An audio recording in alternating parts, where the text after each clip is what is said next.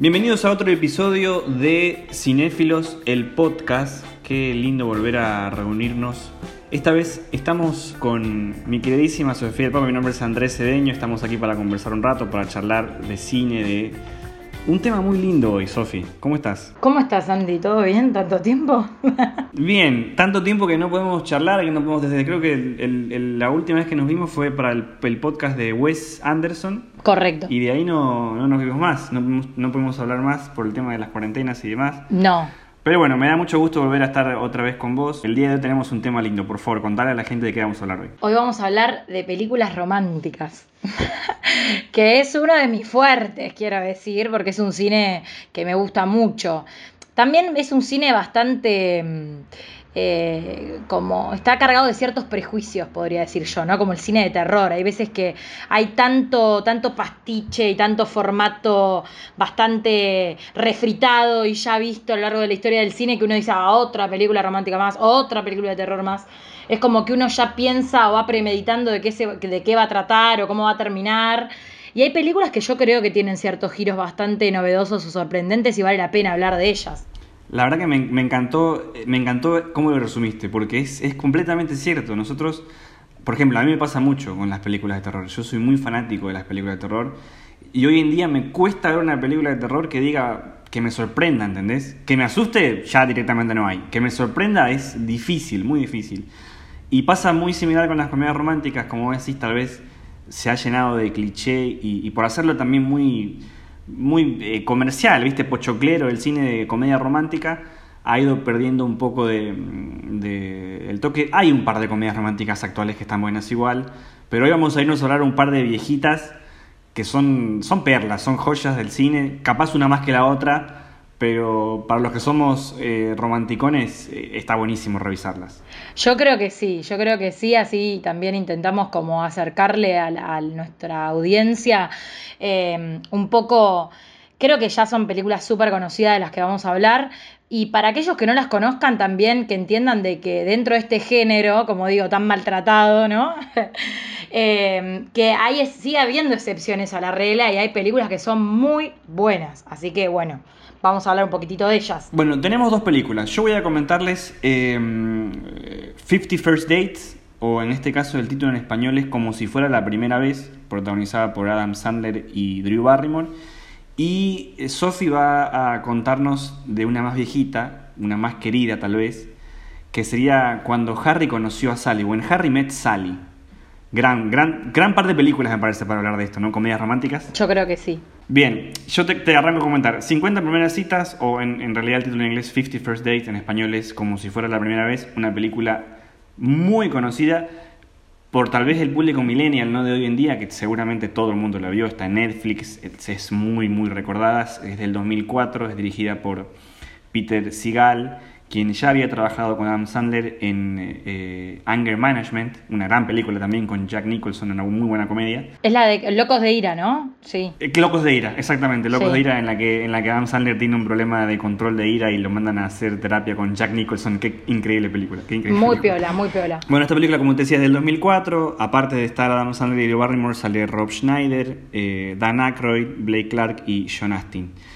La película, como te digo, es muy, muy, ya muy revisitada. Yo no creo directamente. Capaz, eh, cuando Harry conoció a Sally, creo que sea más fácil encontrar a alguien que no la vio en el día de hoy. Pero no sé si en, eh, hoy habrá alguien que no vio eh, como si fuera la primera vez. Tal vez por el tema de lo actual, de lo que es más fácil encontrarla y demás. Pero tengo entendido igual que Harry Met, bueno, Harry Met Sally está en las plataformas. Creo que está en Amazon, si no me equivoco. No, ¿sabes dónde la vi? En la aplicación de Flow. Claro, Puede ser que esté en Flow, pero tengo que decir que lamentablemente un clásico de estas características no está disponible en plataformas conocidísimas como Amazon, como Netflix. En su momento estuvo en Qubit un tiempo y después también la sacaron. Así que no, yo la, tuve la oportunidad de, revisionarla, la vi un montón de veces, pero la volví a ver para hacer este podcast, porque tengo una colección de DVDs y entre ellos está cuando Harry conoció a Sally. Entonces, bueno, lo vi acá de forma muy casera, pero no está en plataformas, lamentablemente. Sí, sí, es verdad, es verdad, no, está. Por eso te digo que es, creo que es mucho más fácil encontrar a alguien que vio esta 50 First Dates que que vio When Harry Met Sally. Y te digo, por eso hablar un poco de la trama, sí, tal vez te cuento rápidamente qué trata. Sigue la vida de Henry, que es un eh, veterinario marino, eh, mujeriego en este caso, ¿no? que le gustaba andar de mujer en mujer y por buscando romances cortos, ¿no? Él le mentía a todas las personas, para, a todas las mujeres, hacer, haciéndose pasar por personajes distintos para nada más estar un tiempo y luego irse, ¿viste? Sin ningún tipo de compromiso, hacer su vida. Hasta que conoce a Lucy, eh, que es protagonizada por Drew Barrymore, y de inmediato pega una conexión tremenda, pero tremenda, tremenda, tremenda, y intenta cortejarla, ¿no? Intenta seducirla y que, y que sea eh, algo más que solamente una conocida. Pero en eso de, irla conociendo se da cuenta de que ella sufre de un problema mental, un problema con amnesia, en el que se olvida de todo lo que vivió hasta cierta fecha específica en su vida.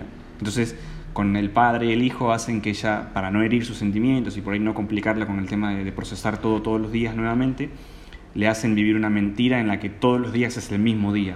Un poco de de fragmentos de eh, esta película se llama El Día de la Marmota. El Día de la Marmota. Pensando en El Día de la Marmota o en Memento, qué sé yo, películas que tienen con el tema del tiempo y con el tema de, vivir nuevamente siempre al mismo lugar, al mismo momento.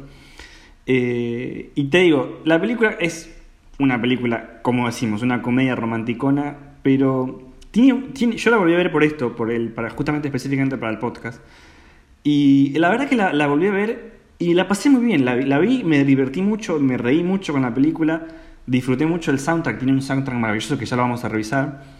Eh, pero me gustó mucho el papel, me gustó mucho la historia, me gustó mucho el, el, personaje de Adam Sandler, volverla a ver ahora un poco ya también más grande, porque la vi seguramente cuando era más chico, y ver cómo se complementa eh, actoralmente con Drew Barrymore eh, los conocimos tal vez en The Wedding Singer, una película más antigua. Fabulosa. fabulosa también película, que tranquilamente podría haber estado en esta, en esta recomendación. Pero eh, me gustó mucho el, verlos trabajar juntos. Es un complemento que me gusta mucho, que me gustaría ver eh, que vuelvan a, trabajar. Me parece que hay una película, que ya te voy a buscar el nombre, hay una película en la que están trabajando que va a salir pronto. pero me encanta, me encanta ese, ese, ese match de, Adam Sandler con, con Drew Barrymore, porque Adam Sandler es un, es un cómico por, por excelencia, ¿no? En el su propio humor, ¿no? Pero en la película ella no deja que él monopolice todo el humor. Ella también tiene sus partes de humor, sus partes de, de hacer reír, sus partes de, de, aún con su problema de amnesia y demás, hacer un complemento muy divertido para la película. Porque por lo general él, él se caracteriza por eh, monopolizar un poco, está bien que él casi siempre es el protagonista de las películas, pero viste que es como que el humor pareciera monopolizarse en sus personajes, que por lo general rozan el ridículo, lo absurdo, y las compañeras o las coprotagonistas son eso, ¿no? Como actrices secundarias que de alguna manera u otra acompañan, pero no sé si están en una situación de paridad. Yo creo que con Drew Barrymore ocurre esto y a mí me pasó algo similar a lo que te sucedió a vos. Porque yo la volví a ver, la, mirá, te digo, la última vez que la vi la vi en el cine, así que imaginémonos hace cuánto tiempo. Creo que la película es del 2004, ¿no? Una cosa así. Sí, es del 2004 la película. Bueno, hacía millones de años que no la veía y la volví a ver y me volví a reír, pero carcajada limpia, creo que es el caso de una de esas películas que envejeció muy bien. Y reconozco que la vi cargada de ciertos prejuicios, que me dije, mm, yo no sé si me gustará tanto como aquella vez, que era más chiquita, que qué sé yo. Eh, que también tenía como otra imagen de Adam Sandler, porque viste que hoy en día Adam Sandler es un personaje también bastante... Em, polémico, polémico, podría decirse, porque hay mucha gente, creo que se divide en las grandes ramas del que lo odia o el que lo ama. Yo siento que no estoy en ninguno de los dos bandos, pero me parece que, es un buen actor, que ha hecho mucha basofia, pero que es un buen actor. Y creo que este es el caso de una comedia en la que funciona en todo sentido, ¿no? Funciona desde lo actoral, desde lo argumental. La idea está muy piola, está bien, está, está muy bien resuelta. Y aparte, a través de un argumento muy sencillo, plantear esto de cómo, cómo se sustenta una relación a largo plazo de enamorar a alguien todos los días, ¿no? Como esta cuestión que parece una pavada, pero que está cargada de un montón sí, de Sí, sí, me parece, me parece que es. Eso es el mensaje final que me parece que es lo lindo de la película, el mensaje positivo y lindo de que.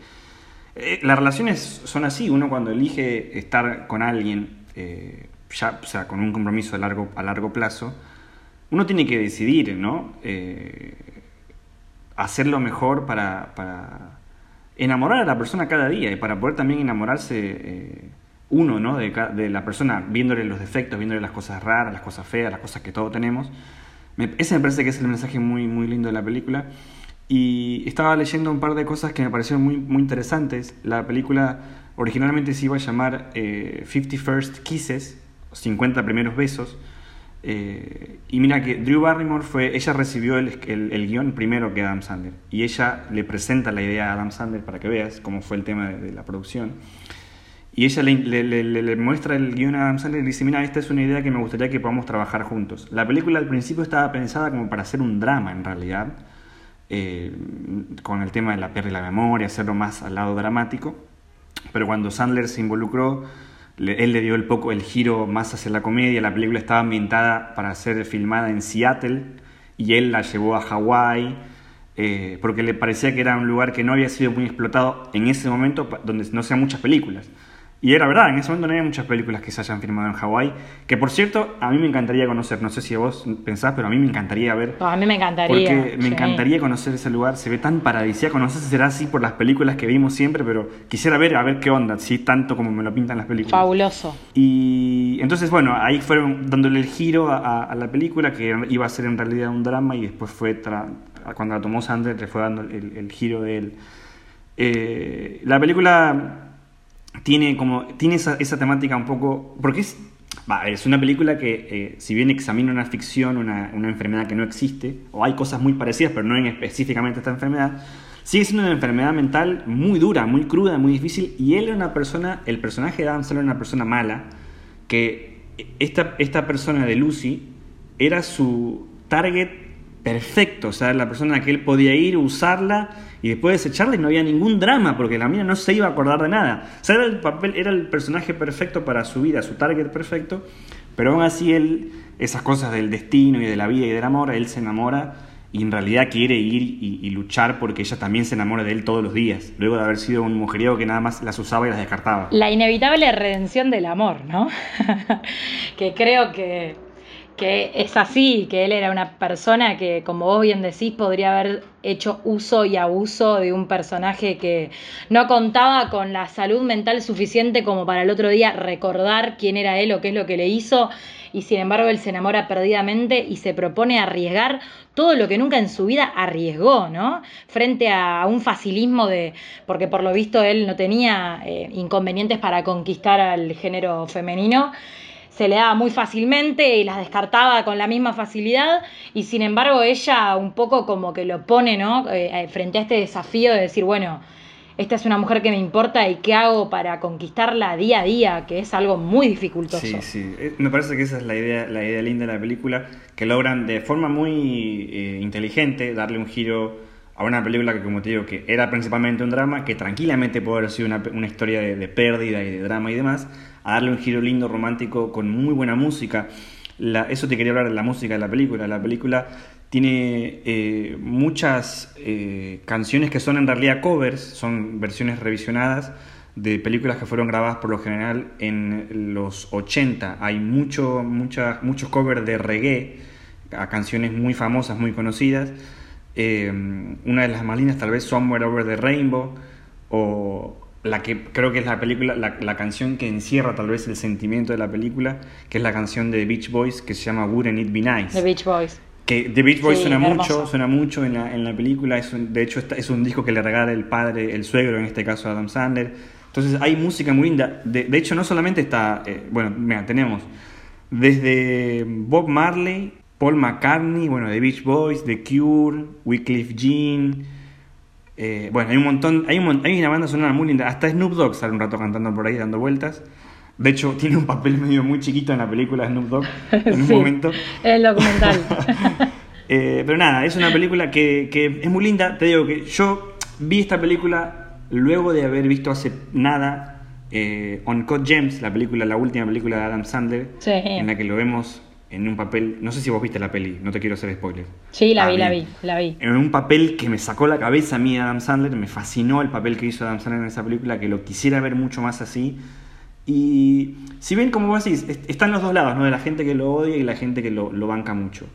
Yo creo que estas dos, ram, estas dos como, como extremos, eh, Uncut James y 50 eh, o cuando, como si fuera la primera vez, te das cuenta de que hay un actor, estamos frente a un actor que es muy, muy talentoso, ¿no? Que es muy talentoso, multifacético y que bueno, él ha elegido hacer de su carrera un poco una comedia, si se puede querer analizar, porque ha hecho papeles muy, como voy a decir recién, rozando con lo absurdo, pero es porque él lo ha elegido básicamente, o sea, él se sabe talentoso y no creo que le importe mucho no hacer el ridículo.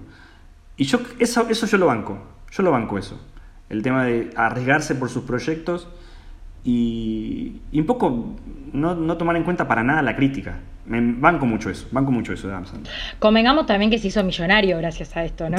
Sí, también. Yo creo que ese es el, factor, ese es el factor fundamental, dijo, o estoy laburando con autores independientes y me mando un dramón de vez en cuando que me deje poca guita o hago 50 éxitos de taquilla y me compro tres mansiones más, qué sé yo. Digo, habría que ver si estamos todos, eh, qué hacemos en lugar de Adam Sandler, que probablemente hagamos todos lo mismo que él. Pero digo, fuera de eso, creo que un poco coincido con esta visión eh, que vos tenés acerca de él. Me parece que la calidad actoral de eh, de un artista se mide en, precisamente en eso, en la versatilidad, en el hecho de poder verlo en un drama, drama, drama, dramón, como fue Uncut Gems, como también, bueno, él trabajó con Noah Baumbach, que es un director que a mí me gusta mucho, en la, la película la de los Meyerowitz, que una familia muy especial, que también está disponible en Netflix, con Dustin Hoffman. Y la que te gusta a vos, la, de, la que trabaja con, con ay, Punch Drunk Love, la que trabaja con Paul Thomas Anderson. Claro, Paul Thomas Anderson, laburó con Paul Thomas Anderson, que a ver, es una bestia del séptimo arte. Entonces, a ver, digo, no es que todo esto es producto de la casualidad. El, tipo tiene un bagaje, tiene con qué defender tiene con qué defenderse frente a la cámara y hacer lo que quiere. El tema es que, bueno, insisto, no siempre sus elecciones fueron las más atinadas y creo que con el paso del tiempo él logró encasillarse con cierto estereotipo cinematográfico o actoral. Pero en el caso de cuando hizo comedias buenas, hizo comedias muy, buenas. También hay que destacarlo. Yo creo que Happy Gilmore, em, El cantante de bodas, bueno, esta la, la de 50 primeras citas y demás, son películas muy, muy entretenidas. Que muy divertidas, son muy divertidas, muy divertidas. Y que fueran... Que te reís, o sea, te morís de la risa, y te que te seguís riendo, ¿no? Que es lo que yo decía al principio, de que envejecen bien, que eso es un poco lo, lo destacable. Para terminar, te traigo, mira, Haciendo memoria del gran Agustín Wittenberg, tengo una Wikipedia muy interesante, pero tengo una Wikipedia que le mando un saludo grande a Agus. Tengo una Wikipedia muy, muy interesante que no sabía, que me acabo de enterar. Y es que esta, esta película, 50 First Dates, o como si fuera la primera vez, inspiró varios remakes de producción extranjera. No sé si vos tenías idea de algo de esto. No, no sabía. Hay un remake que fue hecho en el 2014, ¿sí? Voy a intentar leer el nombre porque está en otro idioma, un idioma muy difícil. No sé ni siquiera qué es. Creo que dice aquí, para... Es un idioma muy... No lo, no lo, quiero leer mal, pero el nombre de la película es Ormayundo Emukam. Es una, eh, un remake de esta película del 2014 que fue hecho en India. Tipo producción de Bollywood, una cosa así. Exacto, fue hecho en India. Y después hay otra del, 2000, eh, del 2018 que es japonesa, que se llama, esa se llama 50 First Kisses. Yo no, no, sabía nada de esto, me estoy enterando de todo esto. Este, me encanta igual que sean estas cosas que pasan, que hacen películas en otro lado, me fascina. Quisiera poder encontrar, ¿se podrán ver estas películas? Yo directamente no sé si podremos encontrarlas. Y en, y en el mundo de la piratería quizás. quizás. El tema es que no siempre tienen subtítulos. Bueno, Andy, pero vos sabés bien inglés, podrías verlas. Yo nunca, no sé si vi alguna vez una película india. Pero bueno. Yo sí vi películas. Yo vi cine indio y tienen cosas muy interesantes. Debo comenzar a investigar más en ese ámbito porque me, me llama mucho la atención. Bueno, eso es 50, bueno, en realidad es como si fuera la primera vez, sino que no sé por qué le decimos 50 primeras citas. El nombre en inglés es 50 First Dates, que traduce a 50 primeras citas, pero el título original en español de la película es como si fuera la primera vez. Esa es como si fuera la primera vez. Me encanta, solamente como un detalle final nada más, hay una escena que él eh, le canta una canción con una guitarra a Drew Barrymore. La canción creo que se llama Forgetful Lucy. Me parece me derrite. Cada vez que yo la veo, me derrite, me sé la canción, la canto, me derrito. Sale a mi lado romántico y me derrito. Forget for Lucy. A que la quiera buscar en YouTube. Ternura. Sí, me, me, muero, me muero, me muero, me muero. Porque aparte él, eh, eso un poco también es lo importante, digo, de lo que, de lo que traspasa la pantalla, ¿no? De la química que hay entre ellos es alucinante. Sí, sí, a él le brillan los ojos cuando la veo. O sea, es algo. Tremendo, tremendo. Se nota que son muy amigos, que se entienden muy bien y que, que creo que los dos tienen una dinámica que es espectacular. Aparte, les crees todo, de que efectivamente tienen la capacidad de enamorarse todos los días sin tener conocimiento de ello. Y creo que es fabuloso. Y un poco la, la canción es, es la frutilla del postre. Me encanta, me encanta, me encanta. Muy Te linda, muy linda la película. La verdad es que la película. recomiendo y la verdad es lo que también me encantó, eh, que me sorprendió, que no recordaba ni ahí que estaba, era, mm, creo que es eh, John Austin, el que hace Sam en El Señor de los Anillos. Claro, sí. Bueno, sí, sí, sí, sí, que está re flaco. Es un detalle que no, no le había dado cuenta tampoco yo. lo vi ahora y me di cuenta que era él. El hermano de ella, adicto a los esteroides, que es un personaje fabuloso, muy divertido. No, no, es que tiene eso la película, viste, que va desde lo más dramático, lo terrible, hasta, hasta lo, lo- como estos personajes secundarios que los rodean, que Humor son. Sandler, es humor claro, Sandler. que son súper bizarros, súper divertidos. Y también entrañables, ¿no? Como son personajes sí, con los que uno se termina encariñando. Bueno, eh, yo elegí un clásico, ya podría establecerse como un clásico, creo yo. Es cuando Harry conoció a Sally, dirigida por Rob Reiner y es del año 1989 con guion de Nora Ephron. Así que vamos a indagar un poquito en quiénes son estos personajes. Rob Reiner es el director de películas que también hoy en día podrían establecerse como una especie de clásicos, como fueron Cuenta conmigo, eh, como fue La Princesa Prometida y como también más adelante fue Misery. De hecho, esta película es del 89 y Rainer dirigió cuando Harry conoció a Sally en el, en el... Sí, fue en el 89 que la dirigió y en el 90 es Misery. Y en una de las escenas de la película Harry está leyendo Misery, así que dicen que esto fue como uno de los grandes guiños al interior de la película de que el tipo ya tenía en claro que iba a dirigir Misery de Stephen King. Y bueno, eh, me pareció como un dato de color como bastante divertido o interesante. Rob Reiner, yo te pongo eh, para la- tal vez los oyentes más fanáticos del cine de Scorsese y DiCaprio. Rob Reiner es el padre de Leonardo DiCaprio en la película The Wolf of Wall Street. Hace, el actor es el, el- el director de la película When Harry Met Sally. Gran, gran director y muy buen actor también. Yo la verdad es que como actor no lo tenía, lo tenía más eh, identificado, creo que todos, ¿no? Como director en base a lo que hizo. Sí, creo sí, que con sí. el tiempo igual eh, fue perdiendo un poco, no sé si de lucidez o de proyectos copados. La última película muy buena de él que vi, que en su momento estaba disponible en Netflix, se llama Flipped, que es el romance preadolescente entre dos vecinos de toda la vida. Muy, muy linda película, muy simple y muy linda. Pero después hay cosas que en las cuales se fue, no sé si perdiendo la mano en lo que hizo. Sí, yo creo que también salieron nuevos directores, muchos nuevos directores y él ya fue quedando también. en la percha. Sí, puede ser, todo, todo puede suceder.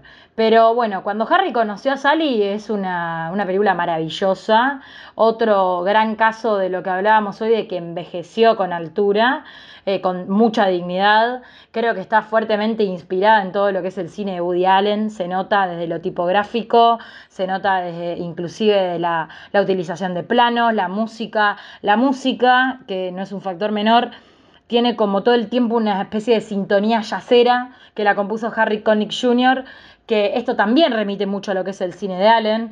Está filmada en la ciudad de Nueva York, también remite al cine de Allen, porque se sabe que el cine de Allen es mayoritariamente una oda de amor hacia la, ciudad, de Nueva York. Sí, sí. Eh, y creo que, que, bueno, para que más o menos adentrar a, a- a aquellos que nos están escuchando, se trata de, que Harry y Sally se conocen en Chicago, hacen una especie de acuerdo eh, donde establecen lo que hoy se conoce como un carpooling, porque van desde Chicago hasta Nueva York, ella pone el auto y van manejando entre los dos, se dirigen hacia, hacia, hacia esa ciudad. Harry en ese momento era novio de una de las amigas o conocidas de Sally.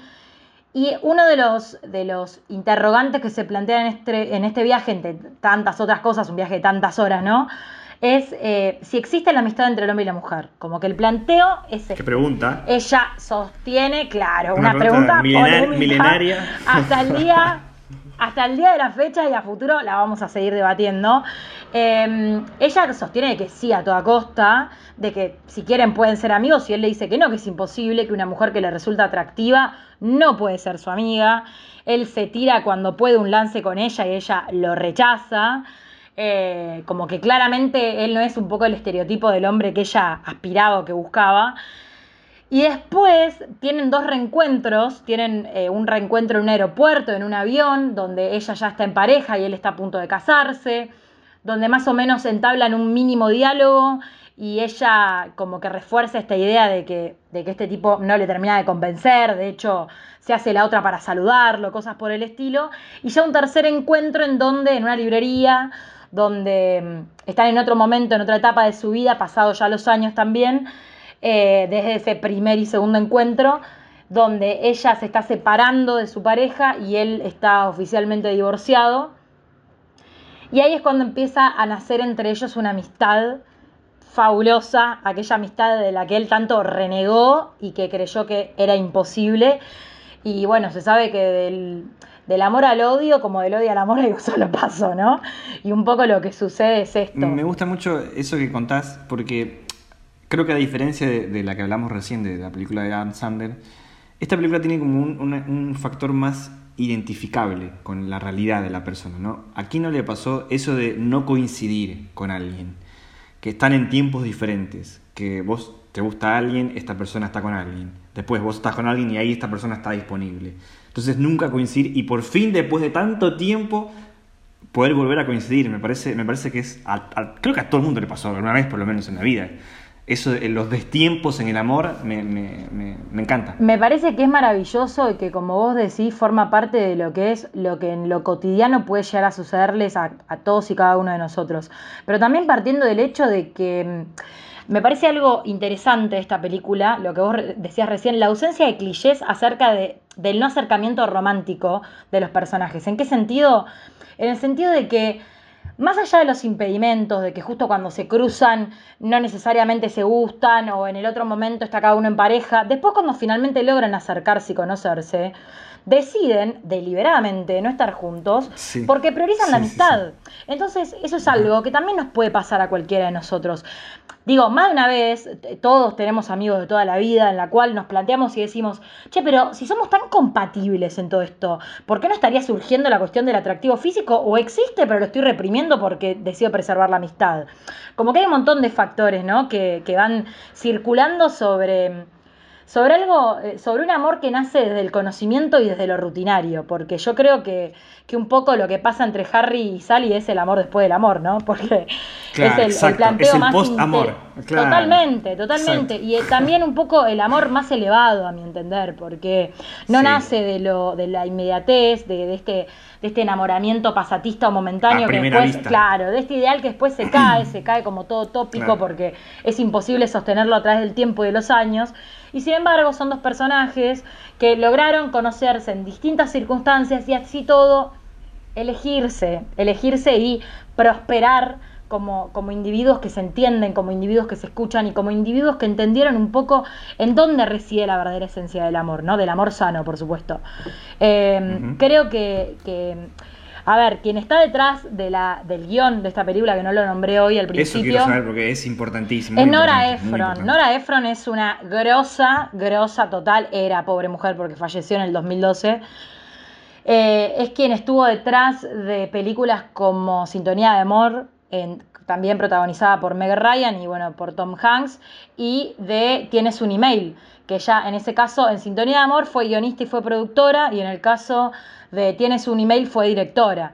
Tienes un email, bueno, a mí me gusta más que Sintonía de Amor, me parece una película maravillosa, además de que se alimenta, se alimenta muchísimo de Orgullo y Prejuicio, creo que es otro de los grandes remakes modernos de la novela de Jane Austen. Eh, creo que, que Nora Ephron puso mucho de su carácter en esta, en esta adorable Sally, adorable que fuera de sus manías es algún personaje divertidísimo y súper entrañable. De hecho, ella tiene una de las características que es muy irritante pero muy divertida porque es una especie de fudimanía, eh, fudimaníaca o maniática ella pide cada plato cuando se sienta a comer de una determinada forma totalmente obsesiva y todo el mundo la observa como diciendo esta chica tiene todos los problemas.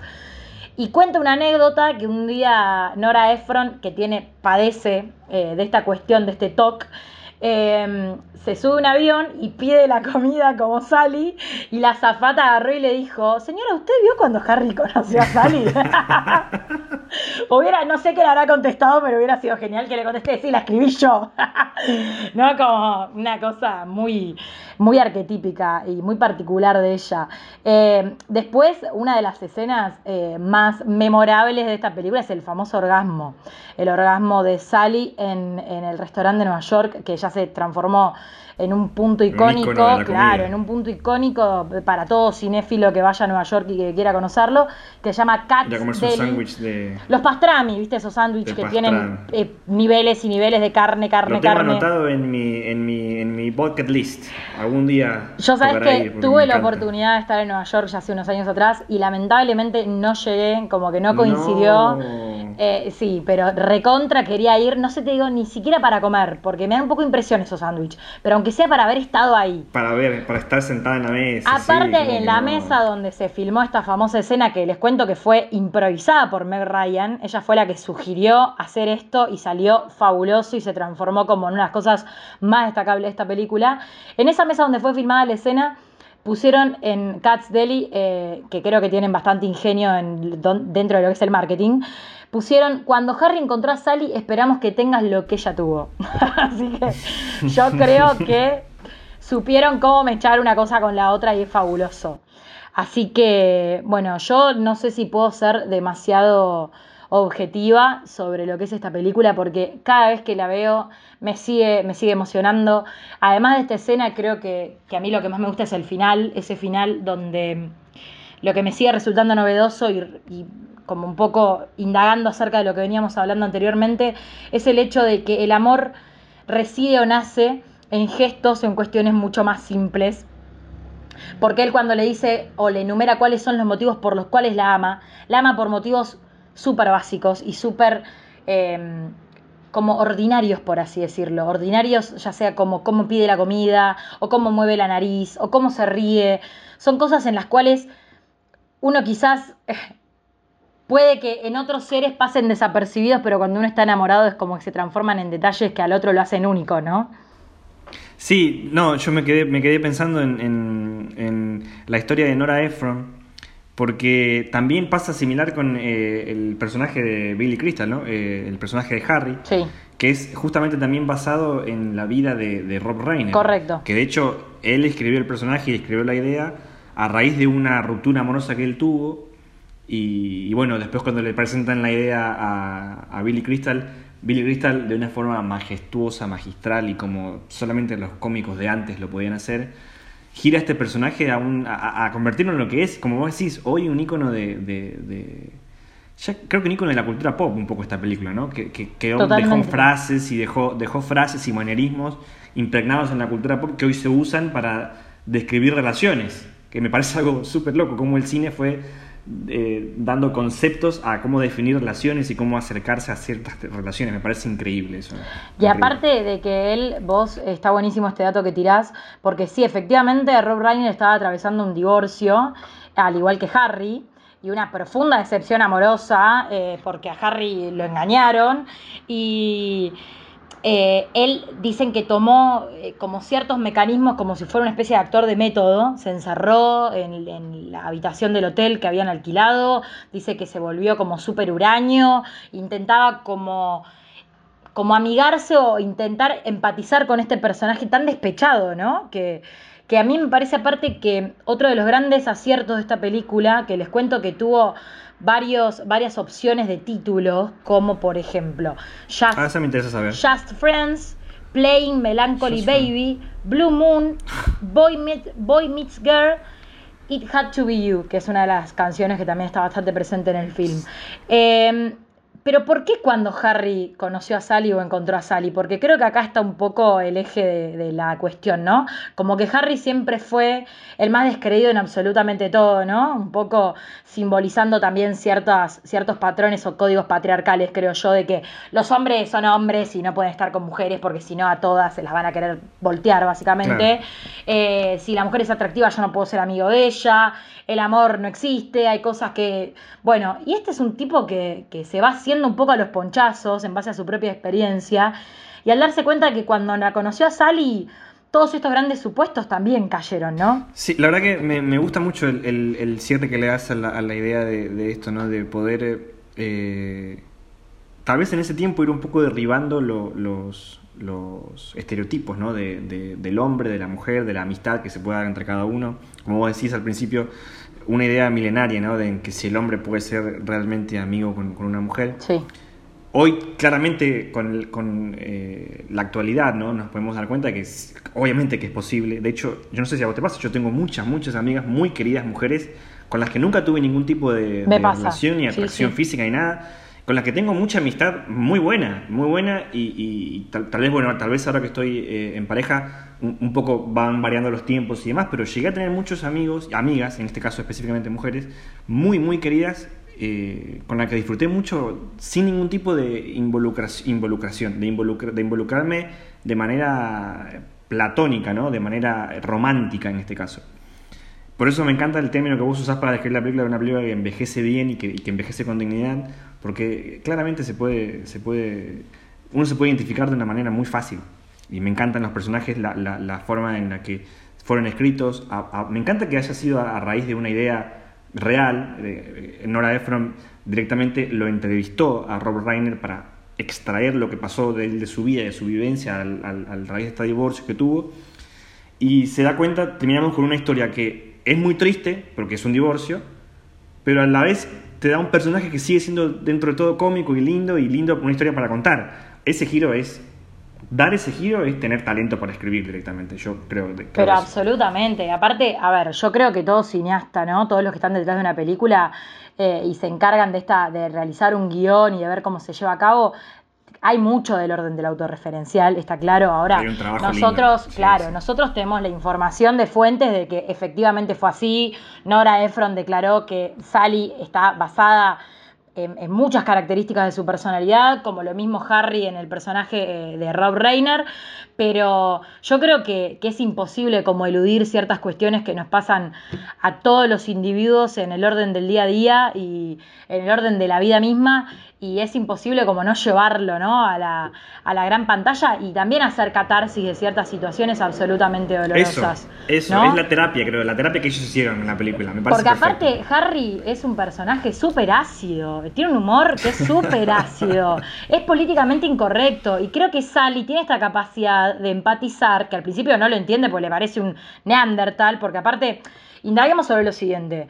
Si vos, eh, si nosotros tenemos que quedarnos con esa frase inicial de que la amistad entre el hombre y la mujer no existe, porque si una mujer o un hombre te atrae, vos no puedes ser amiga o amigo de él, es una pavada, porque sabemos que la atracción surge, el, primer vistazo puede ser una cuestión física, pero todo lo demás pasa a través de otros factores. Entonces, uno puede ser amigo de gente sumamente atractiva o hegemónica, podemos decir, pero después darnos cuenta de que somos totalmente incompatibles y que no hay verdaderamente una atracción física o sexual hacia el otro. Por ende, ¿por qué no permitirnos una amistad, no? Como también, digo, atravesar estas cuestiones de... A mí me pasa, me pasa que tengo amigos con los que he tenido relaciones, no sé si amorosas, pero de alguna índole parecida, y hoy en día podemos ser muy amigos, ¿no? Como también saber, aprender a reinventarnos o a resignificar las relaciones. Y entender que hay, hay, hay grandes tópicos o mandatos que es necesario que caigan. Y yo creo que, esta película tiene la capacidad, de lo que hablamos hoy, de haber envejecido muy bien y de haberse ayornado a los tiempos que corren. Y estamos hablando de que es una película de 1989 y estamos en el 2020. Así que es muy importante entender de cuán revolucionarias fueron ciertas ideas. Eh, y creo que, que, no sé, que bueno, está bien, yo insisto, no puedo ser demasiado objetiva sobre esto. Es una película que me encanta, me encanta, me fascina. Cada vez que la veo le encuentro algo nuevo. Creo que tiene aparte este plus de tener la Meg Ryan que fue sin lugar a dudas la reina de las comedias románticas de la década del 90. Meg Ryan, ¿no? ¿Qué momento para, Fue para Meg Ryan? la gloria, la gloria hasta que empezó a desaparecer o a desfigurarse con cirugías y perder Y rasgos bueno, también llegaron otras actrices. Llegaron Claro, nuevas actrices también. Llegaron nuevas es como la historia de Rob. Reiner. Llegaron, llegó nueva gente. Claro, llegó- puede ser. su ciclo y puede llegó- ser. Bueno, pero también está del lado del cineasta, yo creo que quizás en cierto punto sea más fácil reinventarse desde otros lugares porque hay cineastas que están grabando desde la década del 70 verdad, tenés y razón. supieron adaptarse. En cambio, Rob Reiner quizás eh, Le costó un poco. le costó un poquito más. Y Meg Ryan eligió muy mal sus papeles, se desfiguró la cara. Para mí es algo muy importante Sí. no perder rasgos identitarios prototípicos de alguien a través de cirugías espantosas porque le quitan, le quitan emoción y le quitan todo aquello que nosotros vemos y que identificamos en Meg Ryan cuando vemos cuando Harry conoció a Sally, cuando vemos Sintonía de Amor, cuando vemos Tienes un email, cuando vemos Beso francés. Grandes comedias románticas que la tiene ella de protagonista y es la cara de eso, ¿no? Un poco la cara y el alma de todo eso. Bien, bueno, que la verdad que me hacía falta creo que hablar así de temas positivos y temas lindos y, de amor en este, en este periodo eh, tan difícil que estamos viviendo, ¿no? De cuarentenas y de aislamientos sociales en los que por ahí nos está costando mantener contacto con las personas y con el mundo real. Eh, nada, me, me pareció lindo el tema, me pareció lindo el tema, me pareció lindo eh, poder traer un poco de, de algo lindo a la mesa, ¿no? Para poder charlar un rato. Es tan necesario porque en los tiempos que corren y frente a esta a este aislamiento obligatorio que estamos todos padeciendo, yo creo que uno es cuando empieza a darse cuenta, al menos a mí me pasa que, que vivo sola y, y que me enfrento como todos los días a esto de estar lejos de los seres que amo, eh, es muy difícil, ¿no? Como que hay cosas en las que uno no toma verdadera dimensión o importancia de, cuán importante, cuán importantes son las personas que uno quiere y que a uno lo acompañan día a día y tenerlas lejos es algo eh, horrible, horrible, a lo que creo que ninguno de nosotros eh, históricamente tuvo la, oportunidad de experimentar.